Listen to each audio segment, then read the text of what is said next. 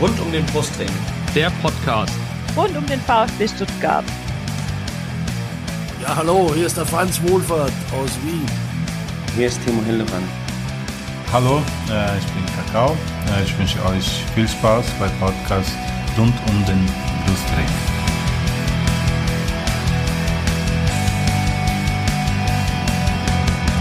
Herzlich willkommen zum Podcast rund um den Brustring. Mein Name ist Lennart. Mein Name ist Yannick. Und mein Name ist Jenny. Und dies ist Folge 101 des Podcasts rund um den Brustring. Thema heute ist natürlich äh, das 0 zu 1 des VfB am 14. Spieltag gegen Leipzig und leider auch der aktuelle Stand in den Querelen rund um Klaus Vogt und Thomas Hitzelsberger. Und wir haben uns natürlich heute auch einen Gast eingeladen. Äh, das ist diesmal der Jonas. Bei Twitter ist er zu finden unter Pablo0711 und die, das äh, A ist eine 4 bei dem, bei dem Pablo. Ähm, genau, und bevor wir jetzt über das Spiel und ähm, den Verein reden, wollen wir erstmal über den Jonas reden. Äh, wer möchte denn die Vorstellung vom Jonas übernehmen? Ja, ich sage ich sag erstmal Hallo, ne? Vielen Dank für die Genau. Einladung. Hallo, Jonas. Genau. Ja, also ich würde das jetzt einfach mal übernehmen. Ähm, wir stellen ja immer so ein bisschen ein paar Fragen. Ähm, der Lennart hatte uns jetzt im Vorfeld in unsere Gruppe ähm, einen Screenshot von deinem Twitter-Profil geschickt und da stand drin, du bist VfB-Fan aus dem hohen Norden. Ähm, wie bist du denn dann zum VfB gekommen oder warum äh, bist du Fan geworden? Ähm, das, ist eine, das ist eine ganz gute Frage, die stelle ich mir jetzt äh, auch schon seit zehn Jahren, glaube ich. Ähm, äh, Ja. ja. Ich habe Verwandte in, äh, in Stuttgart, in, in Urbach und äh, mein Onkel ist VfB-Fan oder, oder ähm, war es, er ist nicht mehr so im, im Fußball drin, aber ähm, der hat mich da auf jeden Fall so hingeleitet. Ähm, und dann natürlich, ich bin ja auch noch relativ jung, war es für mich die Meisterschaft 06 und 07, beziehungsweise die äh, Folgejahre und da natürlich dann vor allem auch Mario Gomez als irgendwie so ein äh, Fußballer, äh, als, als erstes Fußballer-Idol, was man so hatte. Ähm, genau, und so ist man da da so ein bisschen reingerutscht. Okay, ja, das äh, Mario Gomez ist ja tatsächlich für viele so ein, so ein großes Idol, der dann jetzt auch ähm, von der VfB-Bühne gegangen ist. Ähm, in dem ähm, Screenshot von deinem Twitter-Profil stand auch was von, du bist Mitglied bei der legendären Nachtkette. Was das wir uns unter der Nachtkette vorstellen? ähm, das sind ein paar ähm, liebe Menschen auf Twitter, vor allem äh, die, die Mima-Kette, die, die kennt man ja bestimmt. Äh, und dann noch der, der Moritz und die Sarah und noch, noch Mhm. ein paar andere. Ähm, und wir haben nachts, also das war dann halt echt immer so um zwölf oder eins, dann äh, Mhm. riesige Threads angefangen unter, unter irgendwelchen Tweets und haben sehr viele geschrieben. Das meiste, viel, also sehr viel Unsinn dabei gewesen und ähm, irgendwann haben wir dann das ausgelagert in eine, in eine WhatsApp-Gruppe und dann hat, kam irgendwer, ich weiß nicht mehr wer, auf die Idee, dass wir uns doch Nachtkette nennen. Das ist nur so ein, ah, okay. Eine, eine kleine Gruppenbeschreibung mehr oder weniger, aber eine, Okay, Bubble in der Bubble, aber okay. Ähm, dann haben wir natürlich so drei klassische Fragen. Wenn du uns öfters anhörst, dann kennst du das bestimmt. Ähm, was war das erste VfB-Spiel, an das du dich erinnern kannst? Ähm, was war dein erstes Trikot und wo ist dein regulärer Platz im Stadion? Also mein erstes Spiel war aufgrund meines Wohnorts ähm, VfB Stuttgart gegen den HSV. Ähm, damals noch in der Imtech Arena unterm alten Logo. Ähm, das war in der Saison 2012, 2013 ein 1 zu 0. Und den golden, das goldene Tor äh, schoss Ibisevic in absoluter Stürmermanier, einen Rumgestocher im Strafraum und irgendwie ist der Ball reingegangen. Ansonsten ziemlich unspektakulär, aber Mhm. sowas vergisst man natürlich auch nicht. Hauptsache ein Sieg und Ibisevic ist ja für Rumstochern bekannt. Ne? Genau. Genau, und dein erstes Trikot war das dann auch von Mario Gomez? Ganz genau. Mein erstes Trikot war ein Aus Auswärtstrikot ähm, von der Saison. Ich glaube, ich habe nochmal geguckt, ich glaube, es war 08, 09. Ich bin mir aber nicht sicher. Ähm, das würde aber hinkommen, weil ich eine längere Historie habe von, also ich habe im, ähm, im Frühling Geburtstag und dann habe ich immer Trikots bekommen und im Sommer waren die Spieler dann weg. Und das war bei Mario Gomez äh, dann 08, 09 eben auch so. Oh, das wollte ich nein. auch meinem kleinen Bruder schenken, der ist aber leider HSV-Fan geworden. Ähm, Mist. ähm, also dann hoffen wir mal, dass du dir dieses, dieses Frühjahr kein Trikot von Nicolas Gonzalez schenken lässt, ne? Weil, oder?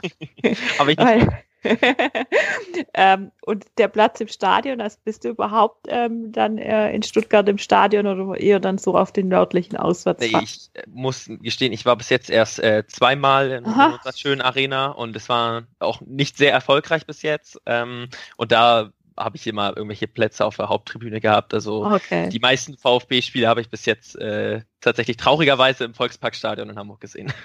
Naja, ist ja auch nicht so dramatisch. Waren ja auch ein paar gute dabei. Genau. Ähm, dann ähm, schauen wir aber mal weiter östlich. Und zwar ähm, war ähm, RB Leipzig bei uns zu Gast in Stuttgart. Ähm, und wir haben verloren. 0-1.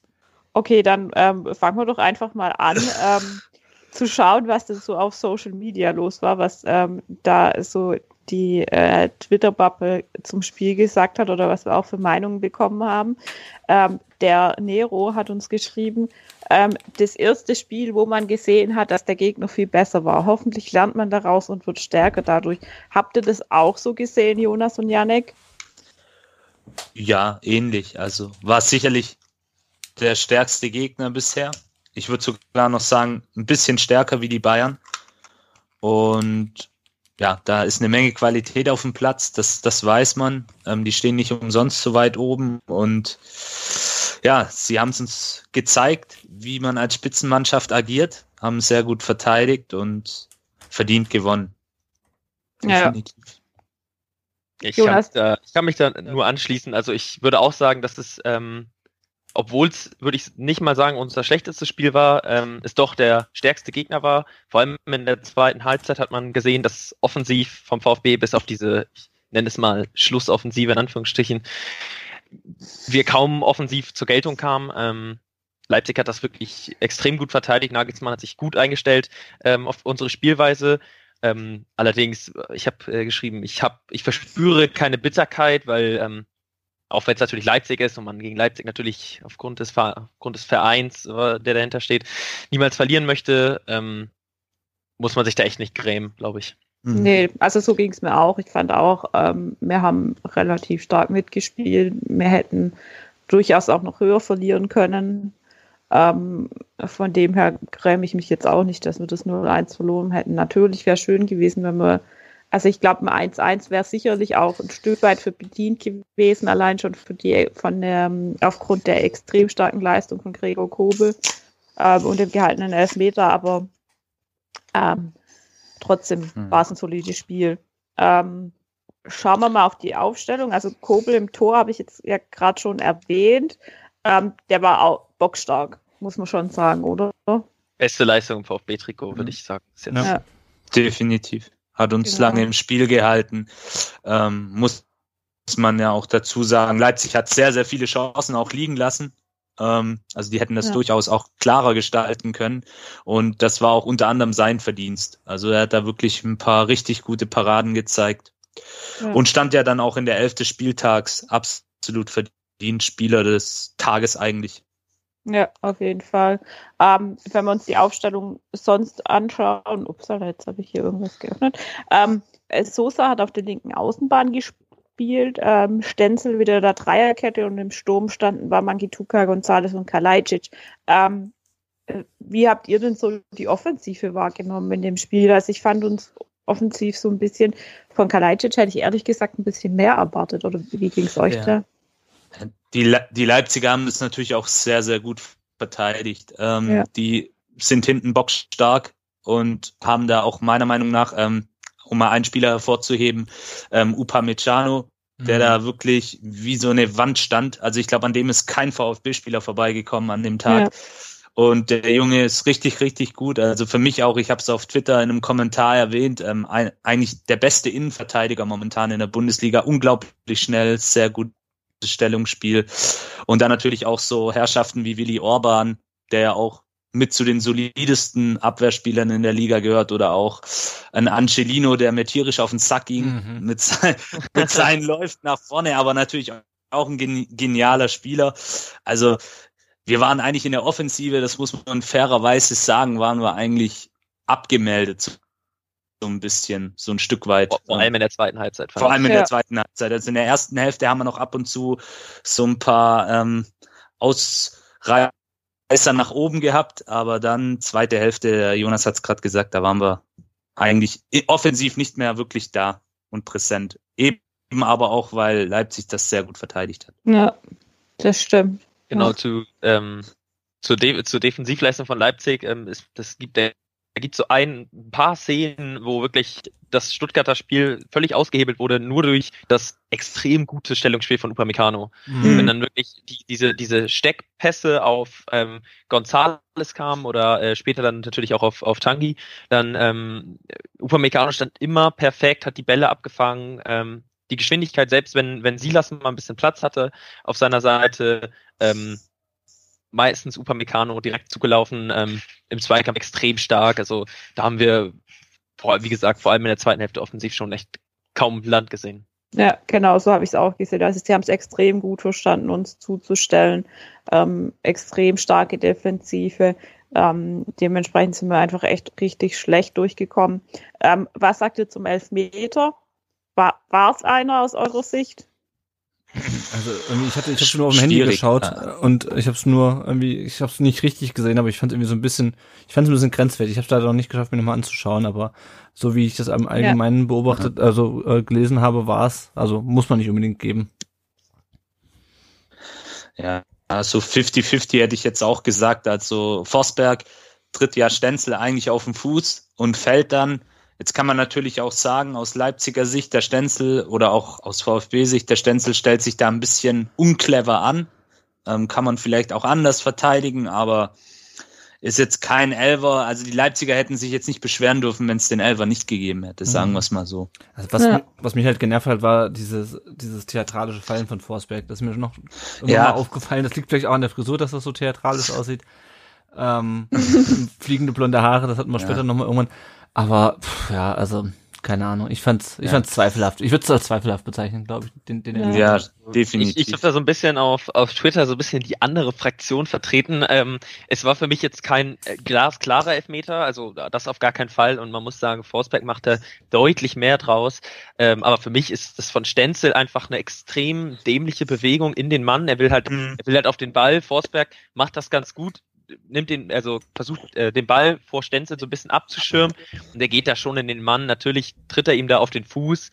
Ähm, ja. Deshalb würde ich auch so mit so einer 50-50 Sache ist natürlich dann bitter und da haben wir dann natürlich wieder die leidige Schiedsrichterdiskussion, dass die 50-50 Chancen ja immer gegen den VfB mhm. gewertet werden. Ja. Ähm, Außer gegen Union.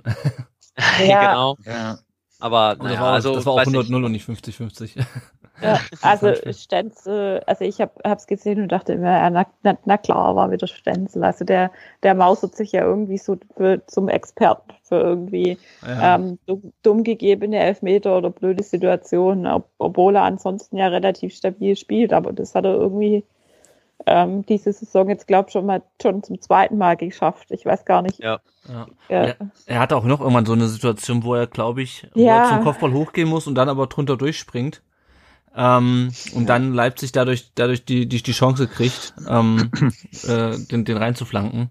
Gegen ähm. Union war er ja auch ähm, am 2 zu 0. War das, das war ja auf seine Schulter, hat er sich ja verschätzt beim Kopfball. Ja, ja, ja, ja. Also es war, glaube ich, generell auch, also aufs Tor kommen wir gleich noch, aber es ist manchmal, glaube ich, so ein bisschen noch so ein Zuordnungsproblem bei, bei, bei den dreien hinten. Ähm, mhm. Nochmal zum, zum Elfmeter, mhm. ähm, was äh, diese ganze, was, was der ganzen Aktion ein, ein kleines Geschmäckle, äh, wie ihr ja sagt, ähm, gibt, ist, wenn man sich halt davor die Entscheidung gegen den VfB anguckt, ähm, konkret gegen Wolfsburg, Baku gegen Gonzales mhm. und auch äh, gegen Dortmund, Hummels gegen Gonzales, ähm, die Situation, boah, ich würde nicht sagen ähnlich, aber schon so in derselben Kategorie und äh, alle drei ausnahmslos gegen uns entschieden worden. Das na, lässt einen dann das. Ich habe echt keine Lust auf Schiri-Diskussionen, aber das ist wirklich äh, natürlich bitter, sag ich mal. Ja, ja. ja und ich habe auch so ein bisschen das Gefühl, ähm, das hatte ich ja schon mal, glaube ich, weiß nicht, weiß nicht, an welchem Spiel das war, das Gefühl, dass Gonzales nicht mehr oder kaum noch was äh, gepfiffen kriegt. So also ein bisschen das Problem, was Gomez gegen Ende ja. oder was Gomez, glaube ich, der Spätphase seiner Karriere hatte, dass da niemand mehr was gepfiffen hat, weil jeder irgendwie gedacht hat, okay, der will halt jetzt eine Elfer rausholen. Ich habe das Gefühl, dass Gonzales in ähnliche, ähm, in einen ähnlichen Bereich kommt, wo er sehr wenig gegen ihn gepfiffen kriegt, weil er sich natürlich auch immer furchtbar aufregt über alles. Deswegen. Ja. ja, und spielt auch gerne den sterbenden Schwan. Das, das kann er gut, sag ich ah, mal. Ah, ah, ah, ah. das, das stimmt schon, ja. Ja, dann haben wir noch ein paar Mal gewechselt.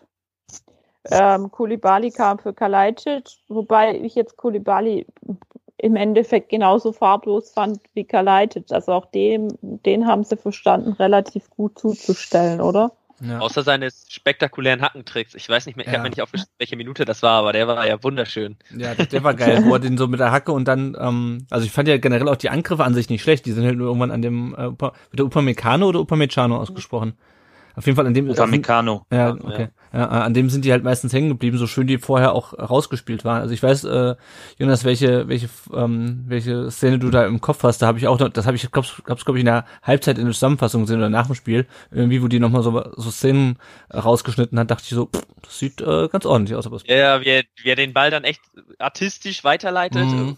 Naja, typisch Kulibali, ein wenig brotlos, aber der Pass kam an. Also. Ja. Mhm. ja das finde ich halt auch krass derzeit. Ne? Also die spielen halt echt super häufig diese, diese Hackenpässe, wo wir früher gesagt haben, ey Leute, spart euch die Scheiße, es bringt eh nichts bei euch, ja, ihr könnt es nicht. ja, ist aber, also ne, in der Vergangenheit so häufig ja, irgendwelche ja. Hackenpässe, wo du denkst so, ey Leute, kommt, spiel den Ball richtig, nimm ihn an, pass ihn weiter und jetzt spielen die die, aber die ja, kommen halt auch an. Unterschied, ob, ist halt ein Unterschied, ob das ein Tangi Kulibali oder ein Silas äh, Wamangituka macht oder halt einen Christian Gentner so.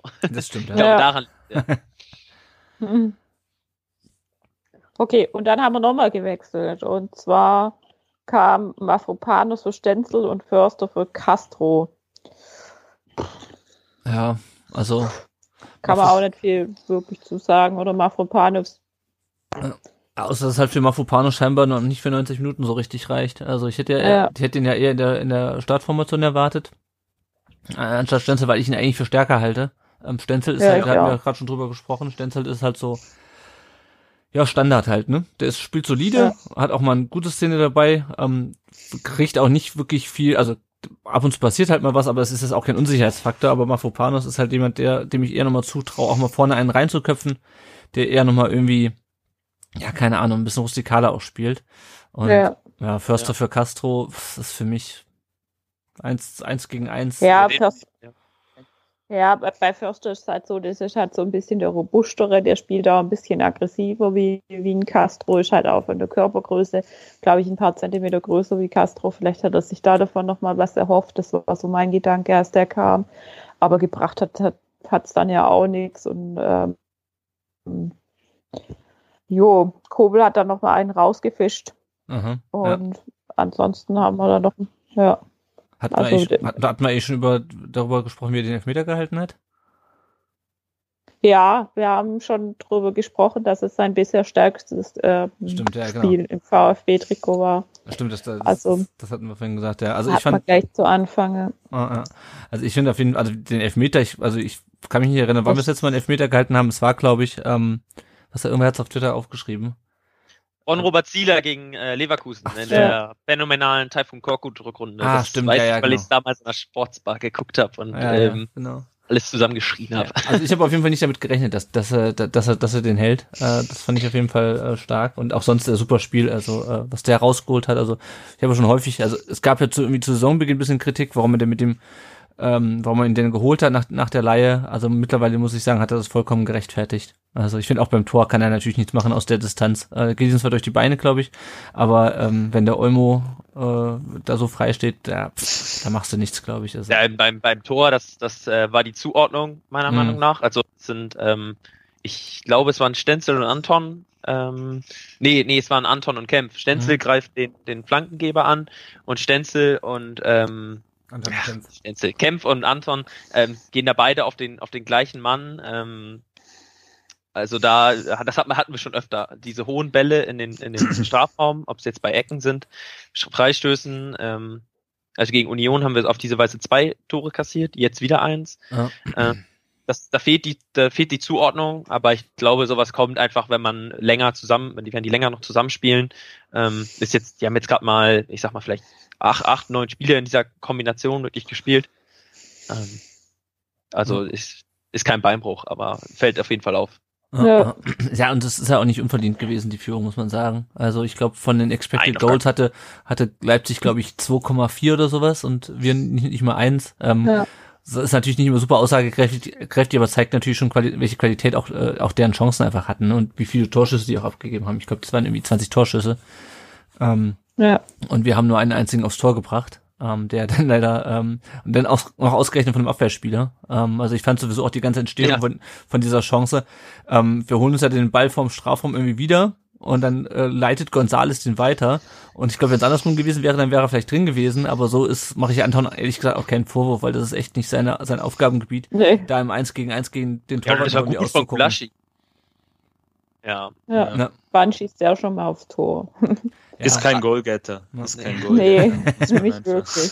In wo du gerade Gonzales ansprichst, da hatte ich, ähm, da hatte ich mir auch was aufgeschrieben, das ist mir aufgefallen. Ähm, Gonzales, die letzten Spiele, aber vor allem diesen Spiel fand ich erstaunlich schwach. Ähm, also übel. er spielt sehr viele Fehlpässe, sehr viele einfache Fehlpässe im, im Aufbau. Ähm, und was mich am meisten stört, ist ein bisschen seine Mentalität. Er ähm, lässt oft den Kopf hängen. Das ist gut, das kennt man von jungen offensiven Spielern. Ähm, aber während er zum Beispiel, fand ich so in den letzten äh, Zweitligaspielen oder jetzt auch in den ersten ähm, Spielen in der Bundesliga, die er gemacht hat, oft so ein bisschen so eine Kämpfermentalität auch gezeigt hat und gerne auch nochmal versucht hat, den Ball zurückzuerobern, was ja auch im, im Materazzo-System relativ wichtig ist, fällt er im Moment, finde ich, eher dadurch aus, dass er sich fallen lässt ähm, bei irgendwelchen einfachsten Kopfballduellen ähm, oder ja einfach den Kopf hängen lässt, wenn er den Ball verliert oder wenn seine Aktionen nicht gelingen. Mhm.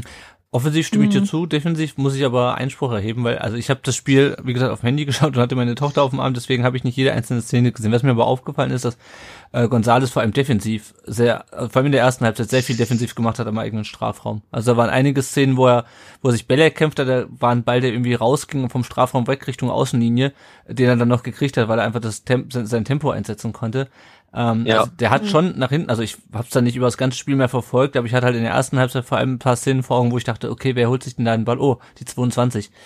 Ähm, und das fand ich schon stark, dass er in so einem Spiel, wo es klar ist, dass der VfB jetzt nicht, würde ich sagen, wie gegen Dortmund, den Gegner überrennt, äh, aber wo es klar ist, dass wir viel hinten zu tun haben, finde ich es gut, dass er dann sich auch äh, da einbringt und da auch einige Zweikämpfe gewonnen hat, am eigenen 16er. Ja, ja insgesamt ähm, ist es halt leider so, dass er dann häufig irgendwie, ja, unglücklich vorne agiert und dann aber auch nicht so richtig ähm, hinterher ist dann. Äh, das- Ja, genau. Ja, das, das genau, das meinte ich. Also off offensiv fand ich ihn oft äh, ein wenig lustlos, defensiv natürlich ähm, gewohnt stark. Also finde ich, der, er hat sich da echt. Ja.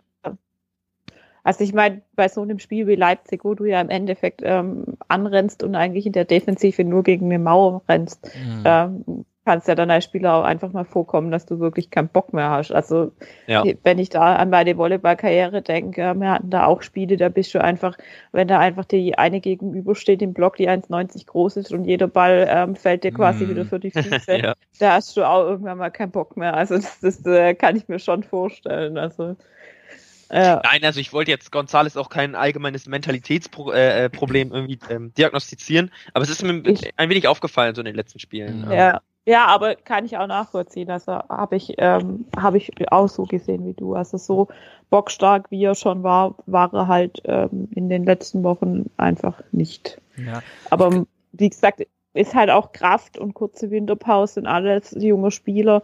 Äh, Da kommen halt einfach, glaube ich, viele Dinge zusammen. Ja, und ich glaube, er, er, er spielt dann auch nicht immer unbedingt auf seiner optimalen Position. Ähm, teilweise hat er dann auf dem, auf dem Flügel gespielt, was meiner Meinung nach nicht unbedingt seine, seine Paradeposition ist. Ähm, und dann Ja. wollte das halt auch teilweise einfach zu sehr. Das hatten wir ja schon mal thematisiert. Also ich glaube, er wollte unbedingt gegen Union ein Tor machen, ähm, aus historischen Ja. Gründen, nenne ich es mal. Also da hast, da hast du es wirklich gesehen. Der wollte auch unbedingt gegen Mhm. Dortmund, als er reinkam, seine Bude machen. Also unbedingt, deswegen hat er es dann auch gemacht noch. Ähm, aber der hat, glaube ich, seit er dann gegen Dortmund dann zurückkam, hat er diesen unbedingten Drang jetzt irgendwie, ja, der, der will zu viel, glaube ich gerade. Ich weiß nicht, woran das liegt, ob er sich nochmal für äh, dann für die nächsten, für die nächste, für die nächste Sommerpause für den Wechsel empfehlen will. Ähm, ob er einfach heiß drauf ist, es in der Bundesliga durchzustarten. Ähm, möchte ihm, also möchte ihm jetzt nicht unterstellen, dass er wechseln will, aber also auf jeden Fall will er gerade sehr viel und er sch schafft es aber irgendwie nichts umzusetzen und blockiert sich da, glaube ich, auch so ein bisschen äh, mit, seinen, mit seiner Frustration so ein bisschen. Aber ähm, ja, ich sag mal so, es klagen noch auf, auf, auf hohem Niveau. Ja, auf jeden Fall.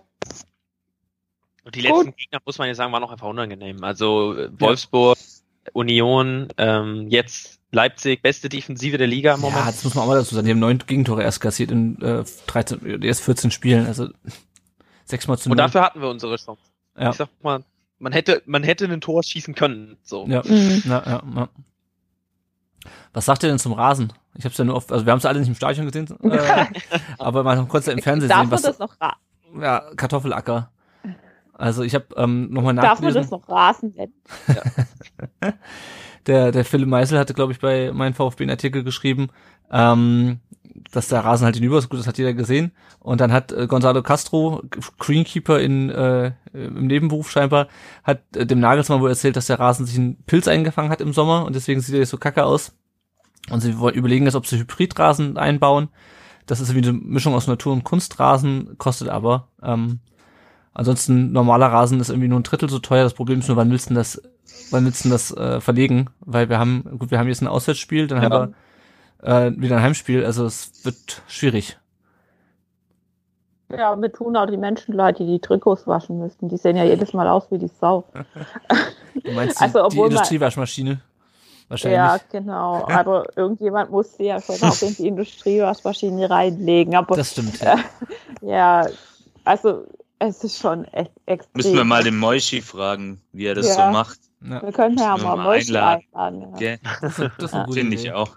Ja. Also, wenn man sich ja, weißt du, gerade den Bereich vorm Tor anguckt, also der Gregor Kobel oder auch der gegnerische Torwart, die liegen ja nur im Matsch rum, um das Mhm. mal so Also es ist schon ein bisschen peinlich auch. Schlammkette. Ja, Ja. übel. Ja, zumal ja unser Greenkeeper gerade noch ausgezeichnet wurde, aber das war, glaube ich, für die letzte Saison. Ja. Ja. Die Pitch Ja, of the Year. Aber Äh, Ja. Da haben wir ja wirklich auf Kartoffelackern gespielt in der zweiten Liga. Also Ja. von daher. Ja, ja, ja. Und der Aber- Herr Nagelsmann wollte ja schon Kartoffeln pflanzen. Ja, ja, also. ja, das habe ich mir auch gedacht. Ach, ey. Aber er, also ich, ich mag den auch nicht, aber er hat, also ich glaube, er hat da noch so ein bisschen mit Augenzwinkern gesagt, ja, die können Stütze Ja, ja, für, ja. sind ja, auch, sind ja, sind ja nicht mit Mercedes drüber geheizt. genau, er hat uns Ja. da auch keinen Vorwurf gemacht. Der hat es dann auch also augenzwinkernd Ja, Mhm. aufgenommen. Das na, ja. Der äh, Max Also auf jeden Fall. so. ja, sorry. Auf jeden Fall ist klar, dass man neue Rasen braucht. Ne? Ja, ich bin nur mal gespannt, wie gesagt, wann die das schaffen, den, den, den zu verlegen. Ähm, weil es ist ja, wir haben ja keine, keine Winterpause irgendwie und auch im Winter glaub Ja, ich, jetzt- wächst er nicht so super gut an. Gut. Warten wir mal ab. Jetzt, jetzt wartet mal ab. Wahrscheinlich ist es eh so, dass ähm, in zwei Wochen der Spielbetrieb wieder eingestellt wird wegen Corona. Also Mhm. langsam ist es eh mal, aus meiner Sicht nicht mehr haltbar, aber das ist wiederum ein anderes Thema. Ja, Schau mal auf die, schau mal auf die höhere Fragen. genau. Wir haben halt auch keinen Browserhersteller, der uns da mal eben kurz ein bisschen Geld überweisen kann, damit wir da einen neuen äh, Rasen verlegen, so, ne? Aber Ja. Ja, gut, auch ein können- anderes Thema. Die können sich ihren wahrscheinlich aus, aus, aus Salzburg irgendwie holen oder so. Gut, ähm, gucken wir mal kurz auf die, auf die Hörerfrage, die wir noch bekommen haben. Ähm, und zwar kam die von Max, äh, der ja auch für uns auf dem Blog ge gelegentlich schreibt. Ähm, der fragt, wie ordnet ihr die aktuelle Grafik ein, die auf Twitter rumgeht? Ähm, du, Pablo, du, äh, sag ich, Pablo, ja, genau. Jonas, du hast sie dann, glaube ich, auch nochmal da, dazu gepostet. Ich habe die auch nochmal hier in unserem Dokument abgelegt, Ja. dass der VfB von den offensiv Ja. kreierten Chancen, Chancenqualität zu, zu den Top 10, Team, Top 10 Teams in Europa mit einer Stufe auf Juve und Milan steht. ähm, also nur, wer das nicht gesehen hat, das ist so eine Grafik, wo dann, ähm, äh, also ein Graph, ähm, wo dann verschiedene Vereine verzeichnet sind, die äh, Chancenqualität und die Anzahl der Chancen. Ähm, wer oben rechts steht, hat die meisten qualitativ hochwertigen Chancen und der VfB steht ziemlich gut da, nämlich wie gesagt auf einer Stufe mit Milan, Juve und äh, Atalanta Bergamo, wenn ich es richtig erkenne. Ja. Ähm, ja, also also klar, er ist nicht ganz weit oben, aber schon er hebt sich schon vom vom Mittelfeldpulk ab. Ähm, nun muss man natürlich sagen, der VfB kreiert seine Chancen natürlich in der Bundesliga. Ähm, und ähm, das ist natürlich was, also ich kann's, kann, man kann es, glaube ich, schwer über, über, über Ligen so vergleichen. Also ich glaube, in der Liga ist der VfB damit auf Platz drei hinter Bayern und Dortmund. Ähm, ja. Ja. Ich weiß nicht, was, war, auf einem Level mit, mit Juventus Turin, ne? Ja, also- ja. Ja, aber wenn man das dann so sieht in so einer Grafik, muss man ja sagen, dann machen sie ja eigentlich zu wenig aus den Chancen. Ne? Mhm. Also ähm, wenn man da so auf einer Stufe mit solchen Top-Vereinen ist, sage ich jetzt mal, also Juventus Turin und Milan würde ich jetzt schon so zu den Top-Vereinen Ja, ja, zählen. klar. Milan nicht mehr so, aber Juve definitiv. Da machen sie ja leider zu wenig und das hat man ja dann auch im Spiel gesehen. Ähm, jetzt wieder gegen Leipzig, klar, es wäre unverdient vielleicht auch ein bisschen gewesen, aber ja, der Lucky Punch, hätt, den hätte man noch setzen können. Das ist leider vielleicht so die einzige große Schwachstelle neben der manchmal fehlenden Zuordnung in der Defensive, ähm, Ja. dass sie ihre Chancen einfach nicht, nicht gut nutzen oder zu wenig daraus machen. Ja. Also ich finde, das Mhm. ist halt ein, ein Indikator dafür, dass wir also dass wir auf jeden Fall ein gutes Offensivspiel haben, was das, also was, was die Spielanlage angeht. Wir haben auch, glaube ich, mit die meisten Torschüsse. auch. Ja. Genau. Wir haben auch mit die meisten Torschüsse äh, in der Liga und halt auch viele gute Chancen. Ähm, es ist, nicht so eklatant mit der Chancenverwertung wie in, wie in der Zweitligasaison, aber ähm, klar, wenn du halt viele Chancen hast, ja, und auch viele gute dabei sind, aber du halt trotzdem, die haben ja auch relativ viele Tore geschossen, muss man auch sagen, es sind, Mhm. glaube ich, 26 äh, jetzt aktuell. Ja, aber dann stehst du halt in so einer, in so einer ähm, Grafik halt weit vorne, weil du halt auch offensiv spielst ähm, und quasi bis zur 90. Minute, bis zur 95 Minute durchziehst. Ähm, aber es spiegelt halt sich nicht unbedingt in der, in der Tabelle wieder. Ähm, ja, also Also ähm, laut Kicker sind wir, was die Chancenverwertung angeht, auf Platz 8 mit Mhm. 30,2 Prozent. In der Gesamtzahl der Chancen ähm, merkt man, dass die Bewertung, was ist eine Chance und was nicht, ähm, un unterschiedlich ist, je nach, äh, ja, also Kicker zum Beispiel, laut, laut Kicker ähm, gibt es mehrere Vereine, die ähm, mehr Chancen sich erspielen als wir, unter anderem halt auch Leipzig und Gladbach, die in dieser Grafik unter uns stehen. Ähm, Allerdings würde ich sagen, dass im Vergleich zur letzten Saison, vor allem zur Zweitligasaison, die Chancenverwertung schon besser geworden ist. Ähm, es ist zwar schon noch ein Problem, wenn man sich überlegt, ja, wenn man echt alle oder wenn man mehr noch mal eine Chance pro Spiel mehr nutzen würde. Ähm, ich erinnere mich da vor allem an das Spiel gegen Schalke, dann könnte man echt sogar noch besser dastehen. Ähm, aber ich finde nicht, dass das unser so größtes Problem insgesamt ist. Ähm, ich Ja. finde es eher gut, dass wir uns, dass wir uns jetzt wirklich auch ho qualitativ hochwertige Chancen regelmäßig im Spiel ähm, erspielen. Ähm, das spricht auf jeden Fall für uns. Ja, und man darf ja auch nicht vergessen, wir haben ja die meisten äh, Pfosten- oder Lattentreffer in der Liga, ne? Mit zehn. Das zählt, also das zählt Ja. natürlich, Ja. glaube ich, glaube ich, auch einfach rein, dass wir auch einfach Pech haben, Ja. teilweise. Ja. Dann äh, würde ich sagen, schauen wir doch mal gerade auf den, äh, auf die Tabelle, ähm, wo wir gerade schon ähm, das drüber gesprochen haben, wie der VfB dasteht. Wir sind jetzt Elfter äh, mit 18 Punkten, acht Punkte vom Relegationsplatz. Das ist immer noch der Platz, den wir im Auge behalten sollten. Und jetzt haben wir zwei Niederlagen in Folge, beide ohne eigenes Tor. Ähm, sind wir jetzt am Beginn einer Krise? Mal ganz provokativ, provokativ Definitiv gefragt. sind wir am Beginn einer Krise. Matarazzo Ähm, raus. Wir verlieren jetzt ähm, 11-0 in Augsburg und dann haben wir wieder keinen Trainer mehr. Ja. Stimmt, und, wieder gegen ähm. Und äh, Misslintat geht natürlich gleich dann auch noch mit. Also ähm, es wird definitiv so kommen, dass Augsburg uns wieder in die Krise stürzt. Genau. ja. Also ich glaube, äh, die Frage können wir recht eindeutig beantworten. Es waren jetzt echt zwei schwere Gegner. Ähm, und ähm, jetzt geht's gegen Augsburg, Gladbach, Bielefeld und dann wieder Freiburg. Und zumindest gegen Augsburg und Bielefeld rechne ich mir was aus, auch wenn Augsburg jetzt einen Platz über uns steht. Ähm, und einen Punkt mehr hat als wir. Aber das ist ein Gegner auf Augenhöhe. Ähm, und aber auch keiner gleichzeitig, der sich hinten reinstellt, glaube ich. Und auch, und auch gegen Bielefeld. Ich kann mir, so wie die letzte Saison aufgetreten sind, kann ich mir nicht vorstellen, dass die gegen uns jetzt plötzlich mauern. Ähm, auch wenn ich das nicht so verfolgt habe, diese Saison. Und ähm, ja, also ich bin eigentlich relativ entspannt. Also 18 Punkte aus, aus äh, jetzt 14 Spielen. Wenn wir zu, nach 17 Spielen 20 haben, dann bin ich auch voll äh, entspannt und wir haben halt zwei Punkte weniger gerade erst und die holen wir, denke ich, noch bis bis jetzt, bis zum Bielefeld-Spiel oder bis einschließlich des, des Bielefeld-Spiels. Ja.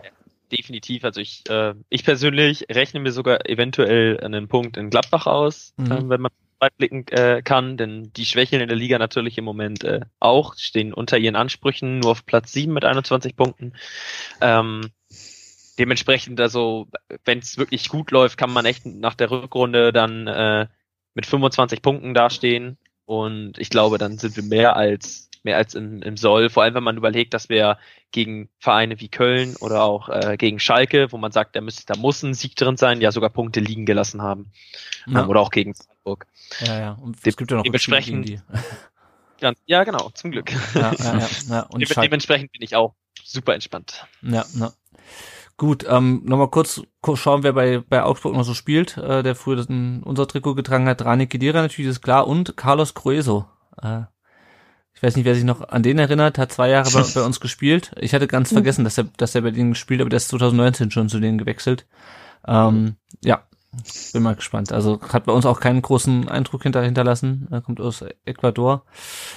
Und ähm, ja, läuft es für Augsburg auf, bin mal gespannt. Ähm, kurzer Blick nochmal auf die Verletzten. Mola fällt immer noch aus ähm, bis Ende Januar. Eckloff hat ein Knochenödem im, im Knie, das heißt, er ist momentan auch angeschlagen. Ähm, der hat auch in der, in der zweiten Mannschaft nur, nur kurz gespielt und fällt jetzt halt wieder auf. Also, ähm, und ich glaube glaub auch, äh, Al-Gadoui fällt auch noch weiterhin äh, aus, zumindest bis, bis Ende des Monats. Und ich glaube, das war soweit. Bei die Davi weiß ich gerade ehrlich gesagt nicht. Ähm, der war ja im Leipzig-Spiel nicht dabei. Äh, ob der jetzt, ob das jetzt für, für Sonntag gegen Augsburg reicht, 15.30. Mal schauen. Gut, habt ihr noch was zum, zur, zur aktuellen Lage nach dem Leipzig-Spiel? Ansonsten würden wir uns den weiteren Themen rund um den Brustring widmen. Also ich hätte noch einen ganz ja. kurzen äh, Take, der kommt ein bisschen, passt so ein bisschen zum Spiel, aber auch zur allgemeinen Saison, und zwar ähm, Borna Sosa. Ähm, finde ich, ist von einem Spieler, das habe ich auch so auf Twitter geschrieben, der, naja, offensiv wie defensiv oft sehr glücklos agiert hat. Ähm, hat sich echt zu einem Spieler gemacht, der aber ab und zu halt mal so eine ganz gute Flanke dabei hatte, die mhm. noch zu einem Tor führt, ist er echt zu einem Spieler geworden, der defensiv wie offensiv regelmäßig wirklich richtig gute Aktionen hat, sehr sicher ist, auch im Spielaufbau ähm, immer mal wieder eine Rolle spielt, der aber nicht mehr flanken kann. Er hat's verlernt. Mhm. Ich, ich habe ich kann mich echt in dieser Saison nicht an eine wirklich richtig gute Borna Sosa Flanke erinnern. Dabei haben wir jetzt sogar den, den Sascha vorne drin, ähm, der die verwerten könnte. Ähm, das ist mir nur so aufgefallen, aber der hat eine extrem gute Entwicklung gemacht, fand ich. Ja, Was, auf jeden Fall. Das? Ja. ja, das stimmt. Also das, ich erinnere mich auch noch, ich, ich weiß nicht mehr welches Spiel, das letzte Spiel, das wir im Stadion sehen durften. Bielefeld. Gegen Köln war das klar. Ach so, nee, jetzt diese Saison, ja, ja. Hm. Ja, ja, Köln, diese ja. Saison, das letzte und einzige, bei dem ich im Stadion war. Ähm, äh, da kam der mir einfach so auch komplett verloren vor. Der hat keinen Ball gekriegt. Der stand da auf der ähm, auf der Außenbahn, als, als wäre er einfach irgendwie falsch am Platz. Ist auch ähm, falsch reingelaufen und, und die Wege nicht mitgegangen. Und ähm, da merkt man einfach deutlich, dass er sich da echt entwickelt hat. Also das, das stimmt auf jeden Fall. Aber mir ist das mit den Flanken auch aufgefallen. Ja, also das sind ähm, relativ wild teilweise. Ja. ja, aber zumindest versucht das. Also ähm, der Sportsfreund. Ja, genau. Ja. Ja, ja. ja, also er hatte, glaube ich, ein Spiel dabei, wo die, wo die echt gut kamen und dann im nächsten Spiel habe ich wieder gedacht, Bonner Sosa schlägt wieder Retro-Flanken, weil das echt wieder so Dinger waren, wo du denkst so, pff, wo sollten die jetzt hin? Gut. Sonst noch was Aktuelles? Scheint nicht der Fall zu sein. Nein. Dann blicken wir nochmal auf, auf ein paar äh, andere Themen rund um den Brustring. Kurzer Blick natürlich auf die Nachwuchsspieler. Da passiert gerade gar nichts. Der VfB 2 hat Winterpause. Äh, genauso wie die U19 und die U17. Unsere Leihspieler, bei denen läuft's nicht so gut. Nikolas Natay ähm, hat beim 0 zu 4 von Sandhausen in Hannover am Samstag 79 Minuten gespielt und wurde dann ausgewechselt. Sandhausen ist 16. Äh, in der zweiten Liga, also steht auf dem Relegationsplatz. Äh, und Pablo Maffeo der stand wieder nicht im Kader, ist glaube ich immer noch verletzt. Äh, Huesca hat 0 zu 1 gegen Barca verloren, was an sich äh, eigentlich ganz ehrenwert ist für einen Aufsteiger. Sind jetzt allerdings Tabellenletzte und haben ein Spiel mehr als Tabellenvorletzte. Ähm, auch da bin ich mal gespannt, wie es für Pablo Maffeo weitergeht. Dann wurden wir gelost im Pokal gegen Gladbach. Wir hatten ja letzte Woche noch drüber gesprochen, wen wir am liebsten hätten ähm, im, im, im, mhm. Pokal. Jetzt ist es Gladbach zu Hause geworden, immerhin. ähm, wie, seid, wie zufrieden seid ihr mit dem Los, Jonas? Na, wir sind ja auswärts in dieser Saison stärker, also hätte ich lieber ein Auswärtsspiel gehabt, mhm. aber nein, ähm, ist, glaube ich, schon eine der schwierigeren äh, Lose. Aber wie gesagt, so wie Gladbach im Moment spielt, äh, äh, kann man sich da was ausrechnen. Also der VfB natürlich sowieso, wir haben schon bewiesen, dass in dieser Saison, dass wir auch die Favoriten ärgern können. 1 zu 1 gegen Leverkusen gespielt und 5-1 gegen Dortmund. Mhm. Deshalb, äh, der Pokal hat sowieso seine eigenen Gesetze, ähm, ein, ein, ein Euro ins Phrasenschwein in dem Moment. Mhm. Ähm, also ich, man, man, wir können uns da glaube ich schon was ausrechnen, aber es wird natürlich trotzdem ein schweres Spiel. Ja, ja. Also wir hatten ja letzte Woche schon drüber gesprochen, dass es vielleicht einfacher ist als gegen einen Zweitligisten, der sich irgendwie halt äh, hinten reinstellt und, und die Bude verrammelt. Ähm, ja, also äh, das ist irgendwie so gefühlt, haben wir die letzten Jahre immer, wenn wir ins Achtelfinale gekommen sind, halt irgendeinen Erstligisten bekommen, der halt echt nicht einfach zu bespielen war. Ich würde mich auch nicht wundern, wenn wir da rausfliegen und vielleicht aus dem Ligaspiel einen Punkt holen. Aber sind wir nicht letztes Jahr auch gegen Gladbach rausgeflogen? Leverkusen. Leverkusen. Leverkusen. Leverkusen. Aber auch im Achtelfinale, ja, ja. Klimowitz, an den erinnere ich mich. Ja, ja, genau. ja, aber also ich sag mal so, weiterkommen wäre natürlich super geil, Viertelfin Pokalviertelfinale, aber das ist jetzt ja. nicht mein, äh, meine, äh, da liegen jetzt nicht meine, meine Prioritäten drauf. Also wenn ich mir mich für ein, ein Spiel entscheiden müsste von den beiden gegen Gladbach, welches wir gewinnen, dann wäre es mir lieber, wir gewinnen das Ligaspiel, um ganz ehrlich zu sein. definitiv. Ja. Ja. Gut. Ja. Und dann kommen wir nochmal zu dem großen Thema, mit dem wir uns leider aktuell beschäftigen müssen. Das heißt, äh, das genannt, Hits versus Vogt. Äh, ich möchte es eigentlich nicht auf dieses äh, der gegen den runterbrechen, aber im Endeffekt ist es das ja. Wir haben ja letzte Woche schon aufgenommen an dem Tag, als Thomas Sitzelsberger seinen offenen Brief veröffentlicht hat. Und äh, am nächsten Tag hat dann Klaus Vogt darauf reagiert. Ich würde vielleicht nochmal kurz die, die Ereignisse so ein bisschen nochmal zusammenfassen. Und dann können wir nochmal drüber sprechen. Wir haben auch ein paar Hörerfragen dazu bekommen. Äh, wir mussten uns ein bisschen Kritik anhören, irgendwie auf Twitter, warum wir denn nicht gewartet hätten, bis Klaus Vogt sich zu Wort meldet, aber wir haben ja nicht damit gerechnet, äh, um ganz ehrlich zu sein, letzte, letztes, äh, Mhm. letzte Woche. Ähm, genau, also Vogt hat sich gemeldet an Silvester dann, mit einem eigenen offenen Brief, hat gesagt, dass diese ESECON-Kosten, äh, wo Thomas Hitzelsberger gesagt hat, die laufen aus dem Ruder, die seien durch eine Versicherung abgedeckt. Äh, Vogt sagte dann weiter, der Grund für diesen Angriff auf ihn seien die ESECON-Ermittlungen, äh, die auch teilweise intern äh, behindert würden. Und ähm, Vogt hätte auch den VfB um eine Stellungnahme im Sinne des Präsidenten gebeten, also sozusagen eine, ähm, dass man für ihn Partei ergreift. Das wurde aber, das ist nicht gemacht äh, worden. Genau, und dann hatten wir das Leipzig-Spiel am Samstagabend, am 2. Januar. Und da ähm, waren alle ganz überrascht, dass Klaus Vogt und Thomas Hitzelsberger sich begrüßt haben. Glaube ich, hatte zu dem Zeitpunkt noch nicht eingeschaltet. Und zeitgleich gingen dann Tweets irgendwie raus, kurz vorher, ähm, dass sie ein Gespräch unter Männern geführt haben und äh, dass sie äh, jetzt äh, ein gutes Gespräch hatten und jetzt äh, zusammen äh, und jetzt gucken wollen, ähm, wie es weitergeht im, im Sinne des ähm, VfB. Was man hören konnte, ist, dass Thomas Hitzelsberger von dem Echo auf seine Kandidatur und auf, vor allem auf seinen offenen Brief schockiert ähm, gewesen sei, sowohl von äh, auf das Echo in den Medien, das war ja teilweise echt vernichtend, ähm, wenn auch manchmal ein bisschen drüber meiner Meinung nach äh, sprachlich, aber äh, und natürlich auch von von Fanseite, was man so gelesen hat. Ähm, ja, Janik, kannst du nachvollziehen, dass, dass Hitzelsberger davon überrascht ist ähm, von dem von dem Echo? Ähm, eigentlich nicht. Sorry, aber ähm, wir hatten es ja auch schon besprochen in der letzten Podcast-Folge. Ähm, Thomas Hitzelsberger ist eigentlich jemand, der sich mit Medien auskennt und der sich in dem Bereich wahrscheinlich über, über mehr Kompetenz verfügt wie manch anderer in diesen vakanten Positionen. Also von daher, ähm, sorry, das, das ist wie wenn ich jetzt sag als Raucher, ich stelle mich an die Tankstelle, an die Zapfsäule und rauche eine und oh hoppla, es brennt die Tankstelle. Ähm, nee, also kann ich nicht nachvollziehen, diese Aussage. Ähm, bisschen fadenscheinig. Ähm, also kann, kann ich mir, also für mich ist Thomas Hitzelsberger einfach ein Medienprofi, der meiner Meinung nach ähm, damit rechnen musste. Also Betonung auf musste, dass, Mhm. dass das so ein so, so, so eine Reaktion letztendlich gibt. Vor allem bei einem Verein, wie wir es sind. Also Ja. einem Verein, der halt immer im Fokus steht irgendwo und in der Vergangenheit des Öfteren mit solchen ah, Störfeuern intern aufgefallen ist. Negativ aufgefallen Ja, ist. ja. Also, Ja, die Initiative ganz kurz noch, ähm, dann interessiert mich natürlich noch die Meinung von, von Jenny und, und, und Jonas. Ähm, die Initiative von diesem, zu diesem Gespräch soll ja auch von Hitzelsberg angeblich ausgegangen sein. Also das sind natürlich auch alles Sachen jetzt, die wir nur aus der, aus der Presse äh, wissen, sozusagen. Ähm, ja, wie, wie geht's jetzt weiter, ähm, ist die Frage. Also wir haben jetzt äh, den äh, 6. Januar. Ähm, am kommenden Montag beginnen wohl die, die Vorstellungsgespräche der vier Kandidaten.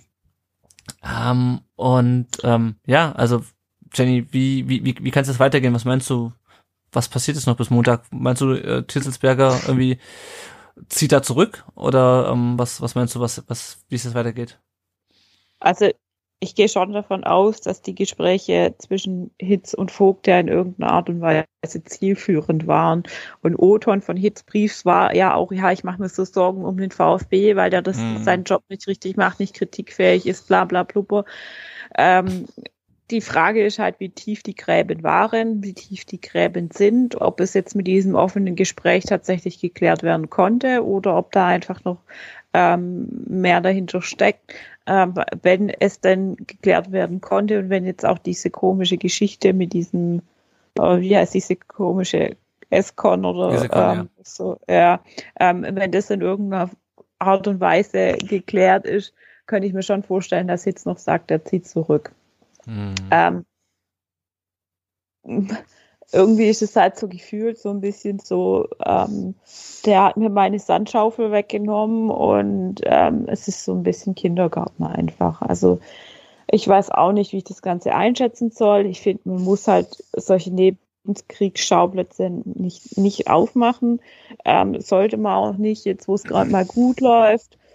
Und ich kann auch null einschätzen. Also wir sind zu wenig drin, um, um einzuschätzen, was da jetzt intern passiert, was auch vom Verein, seitens des Vereinsbeirats passieren wird.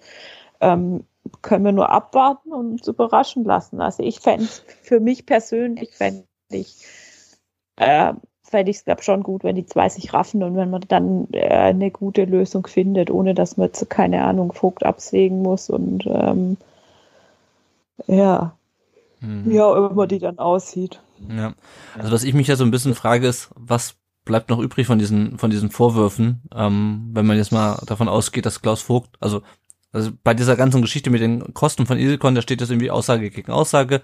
Hitzelsberger sagt, der, der EV sei zahlungsunfähig und er hat ja auch so, so dramatische Worte gebraucht, irgendwie die Existenz des Vereins steht auf dem Spiel, so ungefähr. Äh, und wenn, mhm. wenn Vogt jetzt sagt, ja, der, ähm, das ist aber durch eine Versicherung abgedeckt, also einer von beiden sagt ja dann offensichtlich die Unwahrheit. Entweder es ist ein Problem oder es ist kein Problem. Ähm, und dann, ich habe mir nochmal den, den Brief auch von Hitzelsberg angeschaut, da steht, im Verlauf der vergangenen Monate hat sich ein Kreis um den Präsidenten gebildet, der seine Ziele in einer Art und Weise verfolgt, die unserem Club massiv schadet. Der zuletzt öffentlich über Dritte ausgeübte Druck auf die Mitglieder des Vereinsberats ist hierfür ein Beispiel. Also ich weiß nicht, was für ein Druck auf den Vereinsberat ausgeübt wurde, bis auf die Tatsache, dass halt gefordert wurde, dass der Präsident auch, dass der amtierende Präsident ähm, wieder aufgestellt wird. Also ich weiß nicht, ob ihr noch, noch was anderes mitbekommen habt an Druck auf den Vereinsbeirat. Ähm, pf, keine Ahnung, also ich bin auch der Meinung, dass der, dass äh, Klaus Vogt, ähm, ob er dann gewählt wird oder nicht, ist eine andere Geschichte, dass er zumindest die Chance haben sollte, gewählt zu werden äh, als Amtsinhaber. Äh, und äh, ja, keine Ahnung. Aber ich wurde von keinem Kreis um den Präsidenten dazu gedrängt, das zu sagen. Das war, äh, das war schon immer eigentlich meine, meine Meinung. Ähm, ja, und die anderen irgendwie Vorwürfe waren irgendwie, dass er den Informationspflichten nicht nachkommt und interner nach außen durchstecken würde, was ich, also keine Ahnung, es hört sich jetzt sehr einseitig äh, gegen Hits an, aber ich meine, dass der EV Zahlungsunfähigkeit, zahlungsunfähig sei, das ist halt ein Internum, ähm, was er da in seinem offenen Brief ähm, bekannt macht. Ja, und dass er halt Projekte nicht voranbringt, das sind so die, die Hauptvorwürfe. Mhm. Ähm, ja, keine Ahnung. Jonas, wie, wie, wie siehst du die, die, die aktuelle Lage? Wie, wie kann es weitergehen? Oder wo siehst du, also was kannst du dir vorstellen, was irgendwie, also warum, warum Hitzelsberger diesen Brief, ich verstehe es immer nicht, warum Hitzelsberger diesen Brief veröffentlicht hat, wenn der zentrale Vorwurf, nämlich dass der EV irgendwie äh, am Arsch ist, ähm, ich sag mal zumindestens in seinem Wahrheitsgehalt zweifelhaft ist. Ähm, ich verstehe es auch nicht ganz. Ähm, mir, ich habe mir auch viel, viel Gedanken dazu gemacht ähm, in der äh, Weihnachtszeit und ähm, für mich stellt sich halt eine entscheidende Frage und zwar ähm, verstehe ich die Diskrepanz nicht zwischen dem Medium, was Hitz benutzt hat, um diese Vorwürfe gegen Vogt ähm, oder die Art und Weise, wie er diese Vorwürfe vorgebracht hat und die Sprache, die er genutzt hat mhm. und die Vorwürfe an sich. Er beschreibt, also die Vorwürfe, die, die er, die er beschreibt, sind, naja, ich würde mal sagen, ist, ich, ich kann mir vorstellen, dass es nervig ist, mit so jemandem da zusammenzuarbeiten, wenn die Darstellung von Hits stimmt. Also dass, dass Klaus Vogt ähm, anscheinend die sich, sich in Details verliert, hat er ja geschrieben und, und solche Sachen. Mhm. Ähm, allerdings ähm, rechtfertigt das und auch das mit der Zahlungsunfähigkeit und alles, was er da geschrieben hat, in keinster Weise die Art und Weise, wie er ja wirklich eine Handgranate in diesen Verein geworfen hat. Mhm. Er hat den Verein öffentlich mal wieder zu Lachnummer gemacht die, die ganze deutsche Fußballwelt gefühlt schreibt darüber. Alle denken, alle sehen in, im VfB wieder den alten Chaos Club. Mhm. Ähm, es bringt Unruhe. Gut, natürlich, ähm, Materazzo hat das hat gesagt, dass das nicht so ist, aber ähm, ich kann mir schon vorstellen, dass es zumindest einen geringen Einfluss äh, auf die Spieler haben wird, vor allem wenn sich diese Schlammschlacht noch weiterziehen sollte.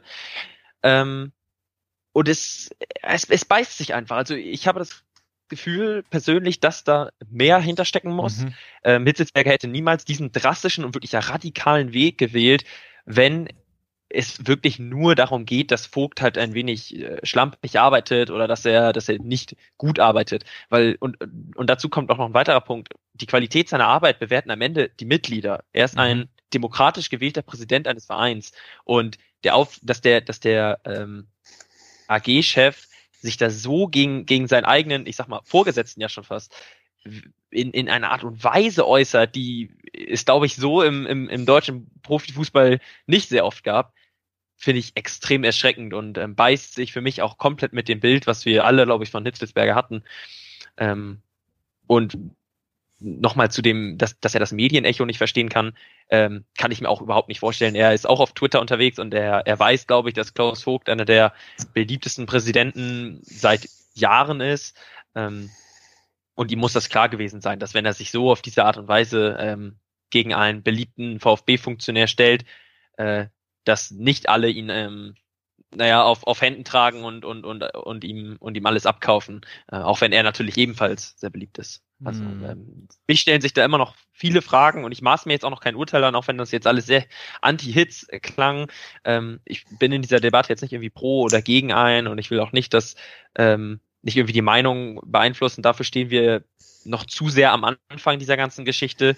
Ähm, und ich würde auch sagen, dass wir alle mal ein bisschen abwarten, was, was sich da jetzt noch ergibt. Hm.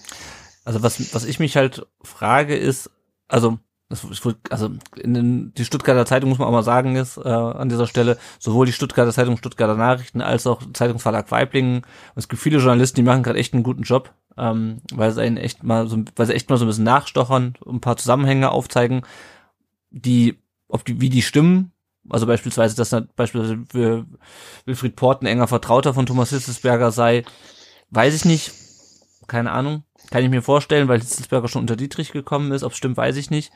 Ähm, dass beispielsweise äh, Erhard, ähm, der, der Vorsitzende des Vereinsbeirats, äh, ein Hitzmann sei, stand, glaube ich, irgendwo, oder Hitzelsberger Mann, ähm, hatte Marco Schumacher, glaube ich, geschrieben. Ähm, aber es muss auch, also es ist ja schon klar auch, dass Thomas Hitzelsberger sowas nicht machen würde, wenn er sich nicht der Rückendeckung im Verein sicher wäre. Er hat ja auch selber geschrieben, dass es einen Riss gäbe zwischen dem Verein, zwischen Vogt und vielen Gremien, äh, also Vereinsbeirat, Aufsichtsrat, Vorstand und Präsidium. Äh, also er muss sich ja schon einer gewissen Rückendeckung im Verein bewusst gewesen sein. Ansonsten hätte er das, glaube ich, auch nicht so gemacht. Also wenn er jetzt einfach so von sich aus gesagt hätte, boah, es kotzt mich an, was der Klaus Vogt macht, ich mache das jetzt selber und kandidiere.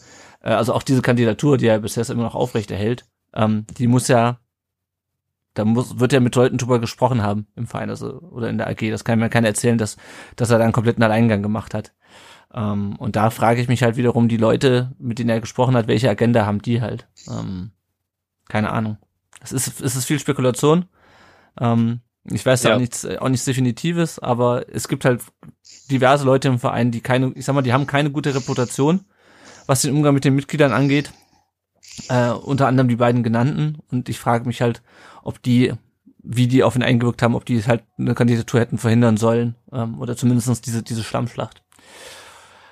Also es ist halt nicht nur Vogt gegen, gegen Hitzelsberger. Das ist das eigentlich, was ich, was ich damit ausdrücken will, sondern da ist mal wieder der ganze Verein ähm, steckt da, verbeißt sich ineinander. Ähm, und ja, wir können zum Thema Vereinsbeirat, können wir vielleicht gerade noch was sagen. Da kam heute ein Statement vom Vereinsbeirat mit der interessanten Information, dass die Mitgliederversammlung, ähm, ich zitiere jetzt, weil ich es nicht ganz verstehe, zumindest in Teilen, verbunden mit der Wahl zum Präsidenten, erstmals virtuell durchgeführt wird.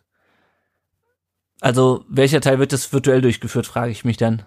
Ich weiß nicht, ob da einer von euch schlauer, schlauer draus geworden ist. Ich würde sagen, die, die Versammlung findet virtuell statt, aber die Abstimmung vermutlich per Briefwahl, oder? Ich weiß nicht, ist das in der Satzung überhaupt vorgesehen, nein. dass man online abstimmen kann? Nein, nein, nein. Das okay. ist alles. Das ist also, das ist alles wahrscheinlich unter Corona-Bestimmungen äh, irgendwie, wenn überhaupt machbar. Also ich bin da auch noch nicht tiefer eingestiegen. Ähm, Mail kam auch von erst vom, vom, vom Vereinsbeirat. Keine ja, wenn es in der Satz, wenn wenn es in der Satzung nicht hinterlegt ist, dann kannst du auch aufgrund von Corona nicht irgendwas plötzlich verändern. Also ich weiß das ist ja aber bei, gesagt. nee, nee, das, also das ist im Endeffekt aber ganz viele politische Gremien so, wenn du in die Städte und Gemeinde guckst, diese ganze Gemeinderäte, mhm. ähm, die, die äh, Ratssitzungen, da hast du auch keine Möglichkeit, das in irgendeiner Art und Weise äh, virtuell zu machen, weil das einfach nirgendwo festgelegt ist und dann muss, muss es in Präsenz veranstalten. Und ich, ich gehe mal stark davon aus, dass das beim VfB auch einfach so ist. Da müsste, ich weiß gar nicht, in, in, inwiefern das, welche das Rechtsgebiet das jetzt ist, wo du da dann irgendwas schalten müsstest, dass das äh, ausgehebelt wird. Was ich ähm, mir vorstellen kann, ist, ähm, man, es wird ja gesagt, Entschuldigung, dass ich, dass ich unterbreche, aber es wird ja gesagt, dass man äh, auf der ja. Mitgliederversammlung ähm, über eine alternative Abstimmung zur, zur ähm, also über eine alternative Abstimmungsform abstimmen kann. Das hätten wir 2019 machen können, wenn wir, wenn wir über den, wenn wir darüber hätten abstimmen können, dass wir anders abstimmen. ähm, was ich mir vorstellen kann, ist, dass Leute anwesend sind ähm, und die dann darüber abstimmen, dass wir online abstimmen und dann der Rest online stattfindet. Mhm. Das könnte ich mir halt vorstellen. Damit hättest du, glaube ich, die Satzung, mhm. äh, hättest du der Satzung Genüge getan. Ähm, genau, ja. Genau, dann noch die Info der Vereinsparat und ich zitiere es einfach, weil ich ähm, ich habe es einfach rüberkopiert. Der Vereinsparat hat zudem eine renommierte Anwaltskanzlei im Sportrecht beauftragt, um die rechtlichen Gegebenheiten der Bewerbung von Thomas Hitzelsberg in Bezug auf unsere Satzung, das Aktien- und Gesellschaftsrecht, die DFL-Vorgaben und etwaige Interessenskonflikte zu überprüfen. Das finde ich natürlich stark. Ja, wir, ähm, wir äh, geben Geld für, für Esikon aus, es ist ein Riesenproblem, aber ähm, wir geben auch noch Geld, würde ich sagen, äh, aus, ähm, um unsere eigene Satzung zu verstehen. Äh, weil das Problem ist ja, dass äh, Thomas Hitzelsberger äh, ich weiß nicht, ob wir darüber letzte Woche schon dis drüber diskutiert hatten, ähm, es gibt ja diesen Passus, dass man zehn Jahre Erfahrung in, äh, in der Wirtschaft oder im, im Sportmanagement und oder als aktiver Sportler haben muss. Und äh, da gibt es ja verschiedene äh, Diskussionen. Meine Interpretation ist, dass zehn Jahre als aktiver Sportler reichen, deswegen dieses und oder, weil das quasi das oder alles, alles was vorher ist, ersetzt. Keine Ahnung. Ich finde es auf jeden Fall äh, interessant, dass man das erstmal nochmal prüfen muss, ob er überhaupt ähm, kandidieren darf. Das, das führt uns jetzt zu einem weiteren Problem, was ich mit dieser ganzen Geschichte habe. Unabhängig von dieser Schlammschlacht, die jetzt entstanden mhm. ist, äh, muss man einfach sagen, dass ich eine, eine Personalunion von ähm, durch, durch Hitzelsberger, der dann die AG mit dem Verein quasi vereint, einfach ablehne. Er kontrolliert sich indirekt selber, indem er den Vereins ähm, Beirat ja, glaube ich, nee, wie, wie war das? Den, den Aufsichtsrat Aufsicht. darf er bestimmen oder so? Ja, also und da fragt man sich auch, wer ist dann Aufsichtsrat, äh, wer, ist, wer, ist, wer wird dann Chef des, des Vereinsbeirats? So. Und das ist alles, das sind alles so Fragen, Aufsichtsrat, sorry. Ja. Das sind alles so Fragen, die mit dieser Kandidatur einhergehen, ähm, die sich, boah, die, die, die, die mir echt Bauchschmerz machen. So, ich, ich habe echt keine Lust auf eine, auf eine hannoversche Situation, dass wir hier so einen, so einen Alleinherrscher haben, auch wenn es natürlich mit Hitzelsberger jemand ist, der in den letzten Jahren vor allem sportlich natürlich gezeigt hat, dass, dass, er, einen, dass er den Verein weiterbringt und dass er im Sinne des Vereins handelt. Aber zu viel Macht für eine einzelne Person in, in so einem Verein ist, ist, ist nie gut. So. Ja. Genau, das ist auch mein Problem. Also mir geht mir auch gar nicht um die Person Hitzelsberger in dem Fall, sondern es geht mir einfach um die um diese strukturellen Geschichten. Und ähm, ich habe noch mal die letzten Tage, ähm, ja, ich noch Urlaub habe, erst nächste Woche wieder anfangen zu arbeiten, ähm, noch mal ein bisschen in die Satzung reingeschaut. Ähm, der HSV beispielsweise hat bei seiner Ausgliederung in seine Satzung reingeschrieben, der Präsident des EV ist Mitglied des Aufsichtsrats der AG. Die Bayern haben das auch drin, da habe ich nur die Satzung nicht gefunden. Beim VfB steht nichts dergleichen. Da steht höchstens, ähm, ich habe die, die, die Satzung der, der AG ähm, irgendwo zu sehen bekommen und da steht drinne, dass äh, der VfB e.V. zwei Mitglieder in den Aufsichtsrat, also zwei Aufsichtsratsmitglieder entsendet sozusagen. Da steht aber nicht, dass das der Präsident sein muss. Ja, das könnte auch, keine Ahnung, sonst wer sein. Wenn, also, also bei der, in der EV-Satzung steht gar nichts. In der AG-Satzung steht, der zwei Mitglieder von diesem Aufsichtsrat stellt der, stellt der EV. Ja, also es müssen noch nicht mal Leute sein, die in der Mitgliederversammlung dazu gewählt wurden, wenn ich das richtig verstehe. Also wenn ich, so wie ich das lese, könnte beispielsweise ein Präsident Thomas Hitzelsberger sagen, ich schicke jetzt, keine Ahnung, den, äh, den Jonas und den Yannick in, in den Aufsichtsrat. Da also, räumen wir mal auf und Verein. Ja, genau. Oder keine Ahnung, also ähm, das, also pff, keine Ahnung, weil ihr seid ja, hey, oder ja. Wenn, wenn, ihr, wenn ihr Vereinsmitglieder seid, oder keine Ahnung, also ich finde oder ich finde auf jeden Fall, ähm, ich finde es auf jeden Fall ein bisschen absurd. Ähm, und äh, ja, was du gerade schon angesprochen hast, Jonas, ähm, das, das, das geht halt einfach nicht. Also unsere Satzung ist eh schon eine Katastrophe und dann hast du halt diese, diese fehlende Kontrolle. Ähm, ja. Der Vereinsbeirat fordert übrigens noch einen fairen Umgang miteinander. Ähm, ich habe äh, hab vielleicht gelesen bei uns auf dem auf dem auf dem Blog, ich habe einen Artikel geschrieben, äh, am 1. Januar wollte uns verarschen, äh, hieß der. Ja, da kann sich jeder seinen eigenen, ähm, also die, mit der Forderung des Vereinsbeirats und der vor allem des, des Vorsitzenden der sagt, äh, eine weiter anhaltende öffentlich geführte Diskussion über die beiden VfB-internen Bewerber Klaus Vogt und Thomas Hitzelsberger wäre nicht zielführend und schadet dem VfB Stuttgart. Da hat der Vereinsbeirat den beiden Bewerbern nahegelegt, bis zur Nominierungsentscheidung durch den Vereinsbeirat in dieser Thematik keine öffentlichen Auftritte und weitere Stellungnahmen zu geben. Generell erwarten wir von allen Bewerbern, intern wie extern, sich öffentlich zurückzuhalten und respektvoll miteinander umzugehen. Also, ja, ich, ähm, ja, Komm, kommt so ein paar Wochen zu spät, das Statement, würde ich sagen, oder? Ja, ja, ja. und ich lasse es mal so stehen, weil äh, auch einen fairen Umgang miteinander legt, glaube ich, in diesem Verein keiner mehr. Ich drück's mal so aus. Also ähm, ich habe ehrlich gesagt schon wieder keinen Bock mehr auf die auf den ganzen auf die ganze Vereinspolitik Scheiße. Ich weiß noch, dass wir vor ein paar Wochen darüber diskutiert haben, ob es überhaupt einen zweiten Kandidaten gibt oder geben sollte. Ähm, und jetzt haben wir dann halt jetzt haben wir den die Scheiße da. Sorry, aber es ist. Ja, ich würde mich auch, auch gerne einfach nur auf Sportliche ähm, konzentrieren, mich ein bisschen ähm, über die Red Bull Heinis ärgern oder so, aber ah, nee, das, das, das schlägt mir alles auf den Magen. Ich, mir geht's da wie dir, Lennart. Ja, naja. Ja. Habt ihr noch was zu dem Thema? Also das waren ja so die aktuellsten Sachen. Wir haben Hörerfragen haben wir noch. Oh, wir haben noch die Hörerfragen vergessen, Leute. Ja. Ich äh, lese sie mal kurz vor. Ähm, ein paar haben wir schon diskutiert. Ähm, Warum hört man nicht von Gunter Bahner, Janik? Ja Gott, ja. der wird uns gerade noch fehlen. Ey. So, soll ich ihm nachher eine WhatsApp schreiben, oder? Mach das, mach das, mach das, mach das. Das hat der, ähm, ja, nein, nein. der Olli 3, ja. Olli 3 1Z3 geschrieben. Okay, äh, ja, keine Ahnung, was der Herr Bahner gerade macht. Vielleicht ist er in Quarantäne. Ich weiß es nicht. Also ich habe jetzt auch längere Zeit nichts mehr von ihm gelesen, aber ja, Ah, ah, Janik, fahr, fahr, fahr doch mal vorbei und guck Ich mal. fahr mal vorbei, ja. Genau. So, der, der Lavi, Et Lavida Aida hat geschrieben, äh, hat verschiedene Fragen. Denkt ihr, dass der Vereinsbeirat Hits ähm, aufstellen wird? Also ich, ich lese die Fragen mal alle vor. Ähm, kann sich der Vereinsbeirat trauen, Vogt nicht aufzustellen? Äh, wenn Hitz aufgestellt wird, hat er eine Chance. Wie kann Hitz überhaupt noch eine Zukunft beim VfB haben? Das ist natürlich ähm, relativ ja. viel. Ähm, ich, also, ich, ja, Janik, äh, Janik sag schon, Jenny, schieß los. Ich denke, wenn sie es rechtlich prüfen lassen, hat es ja schon eine gewisse Aussage. Ja. Äh, zu, zu Frage 1 und daraus schließen sich dann ja auch die weiteren Fragen. Mehr oder weniger. Ja.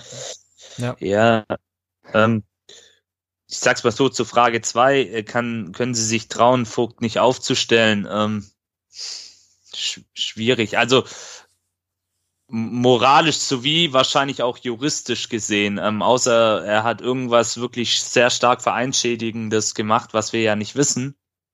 Alle. Mhm. Aber das, also jetzt, ich kann jetzt nur aus rein moralischer Sicht sprechen, ich bin kein studierter Jurist. Ähm, ich glaube, es würde einen, einen sehr großen Aufschrei geben, sollte Vogt nicht aufgestellt werden. Also ich glaube, dann wird es eine sehr leidenschaftlich geführte Mitgliederversammlung werden, auch wenn sie nur in Teilen virtuell stattfinden wird, aber das wird dann ein sehr starker Bumerang mhm. werden. Ich glaube auch nicht, dass sie sich das trauen. Das wäre sehr, sehr krass. Also es wäre wär ein krasser Move. So. Das wäre wirklich. Und wenn Hitz aufgestellt wird, hat er eine Chance. Also ich glaube schon, dass er eine gewisse Lobby im Verein hat, weil eben auch viele Mitglieder ihn mit diesem sportlichen Erfolg assoziieren. Ist jetzt bei mir was kaputt, oder? Okay. Alles okay? Ja. Ich habe okay. dich gerade nicht, nicht gehört, also du hast dich gerade abkackt, aber. Okay, ähm, dann wiederhole ich es nochmal kurz. Also zur Frage, ähm, ob Hitz eine Chance hat, wenn er aufgestellt wird. Also ich gehe mal davon aus, ja, weil ich glaube, er hat schon eine gewisse Lobby im Verein, ähm, weil viele eben den sportlichen Erfolg mit ihm und das natürlich auch zu Recht in Teilen ähm, assoziieren und in ihm vielleicht immer noch diese Lichtgestalt sehen. Natürlich hat ihm jetzt dieser Brief ein bisschen in seinem Image geschadet, aber ich glaube, dass es schon auch viele Mitglieder im Verein gibt, ähm, die ihm da trotzdem auch noch glauben und ihm da auch ihre Stimme geben würden. Ähm, aber das ist jetzt nur meine persönliche Meinung. Also ich denke schon, dass er eine Chance hätte. Und ähm, wie kann Hitz überhaupt noch eine Zukunft beim VfB haben? Ja, sch sch schwierig eigentlich. Also äh, wenn er, wenn er bei der Präsidentenwahl verliert, das hatte ich ja auch mal so angedeutet, gegen Vogt, also wenn er nicht zum Präsidenten gewählt wird, finde ich, und das ist jetzt auch wieder nur meine persönliche Meinung, fände ich es schwierig für ihn, weiterhin beim VfB in einer vakanten Position zu arbeiten. Also das, mhm. das wäre ja dann auch ein bisschen unglaubwürdig. Und weil er, wenn man den Brief jetzt mal nochmal sich anschaut, dann sagt er ja auch ganz deutlich, ähm, dass er mit dem Klaus Vogt nicht zusammenarbeiten kann.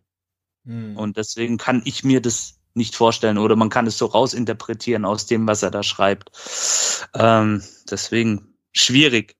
Also ja. müssen wirklich die Entwicklung der nächsten Tage und Wochen wahrscheinlich auch abwarten und wahrscheinlich wird es von beiden Herrschaften, die haben ja jetzt einen Maulkorb verpasst bekommen, ähm, wird es da wahrscheinlich erst auch nichts mehr zu hören mhm. geben ja. in der nächsten Zeit. Ich frag mich auch, wem der, wem der Maulkorb mehr hilft, ähm, Hitzelsberger oder ja. Vogt.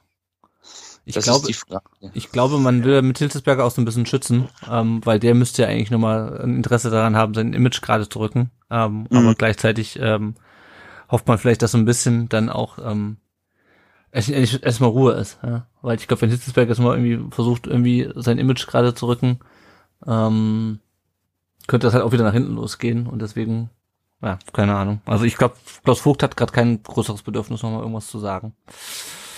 Zur dritten Frage ja. ähm, würde ich sonst kurz noch mal was sagen. Ich glaube, wir unterschätzen, also ich weiß, es ist bei mir zumindest so, ich kenne ja jetzt privat jetzt nicht allzu viele VfB-Fans, ich ähm, hier im hohen Norden so, dementsprechend bekommt man natürlich so ein Stimmungsbild meistens nur über Twitter mit.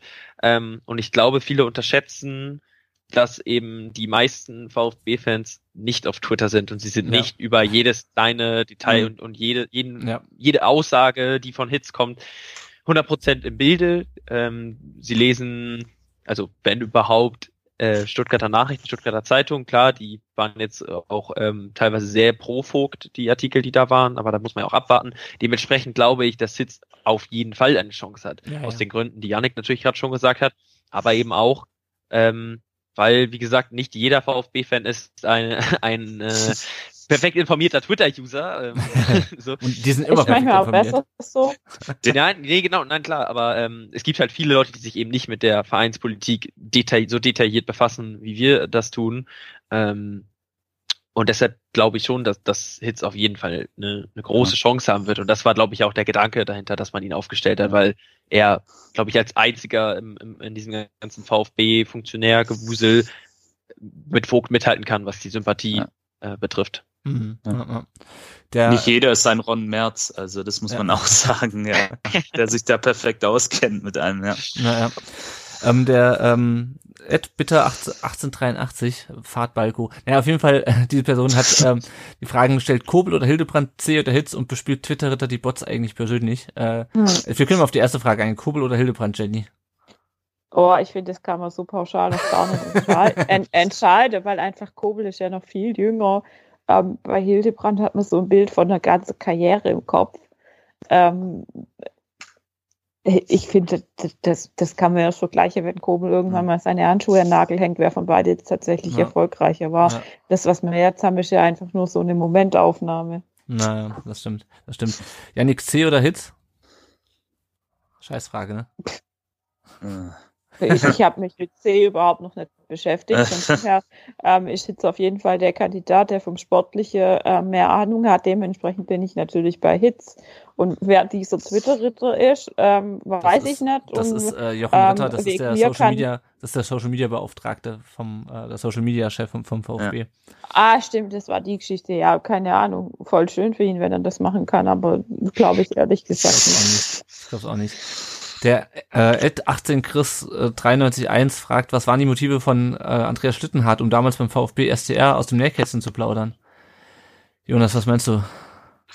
Ähm, ich finde, man merkt an, an äh, Schlitti, wie er ja liebevoll in Anführungsstrichen genannt wird, ähm, man merkt an seinem Auftreten auf Twitter, dass er in einer, in einer ziemlich arroganten Position über dem ganzen Geschehen ist. Er hat da, wie wir ja mittlerweile auch wissen, vermutlich ziemlich, ziemlich fett abgecasht bei der ganzen Sache. Ja. Er hat, glaube ich, keine emotionale Bindung zum Verein.